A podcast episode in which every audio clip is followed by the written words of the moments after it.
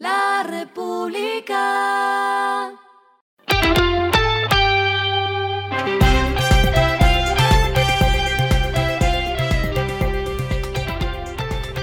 Esto es lo que debes saber al comenzar la semana.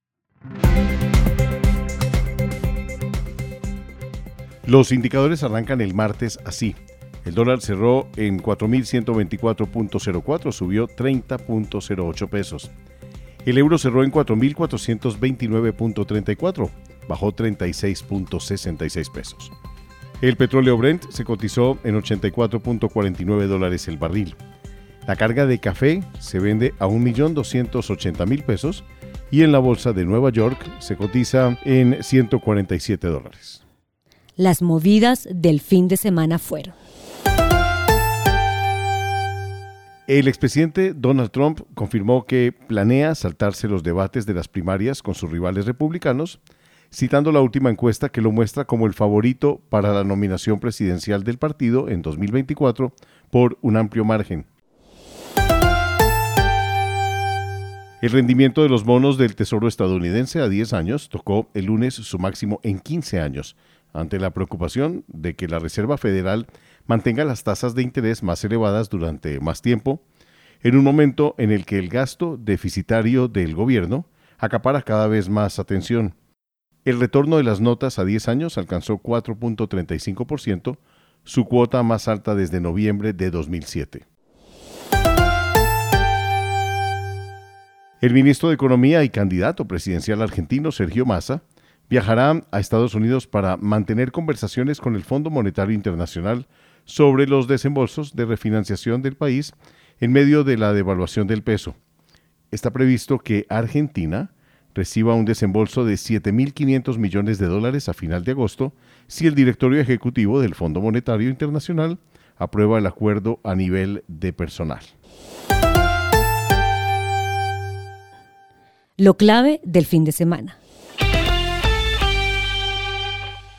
El llano quedó incomunicado, pues luego de deslizamientos que truncaron la vía Villavicencio-Bogotá, se desplomó el puente Los Grillos, que estaba siendo utilizado como ruta alternativa. El alcalde de Villavicencio, Juan Felipe Harman, ha solicitado que se declare estado de emergencia. Señaló que se requiere presencia del presidente y que llevan más de un mes con una conexión intermitente en la vía.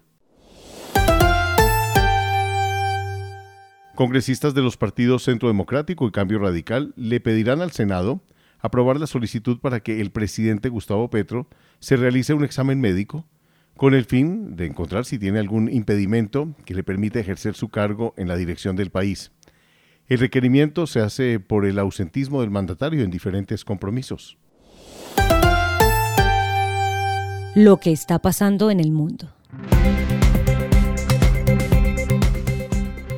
La candidata de izquierda Luisa González y el empresario Daniel Novoa definirán la presidencia de Ecuador en balotaje de octubre, después de que los datos oficiales del Consejo Nacional Electoral les dieran el domingo una ventaja indescontable para el resto de los candidatos. La contienda electoral continúa en medio de la oleada de violencia que vive el país.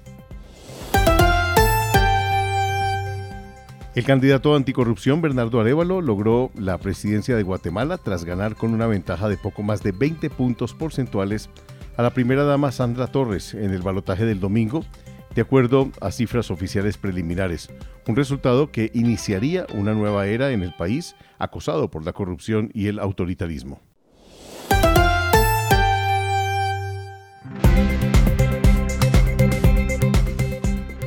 Finalizamos con el editorial de hoy. Título, Los perdedores en el nuevo orden mundial. Sumario, a raíz de la idea de Gustavo Petro de renegociar el TLC con Estados Unidos, Wall Street Journal abre debate sobre los peligros de un entorno lleno de subsidios y nuevos aires proteccionistas.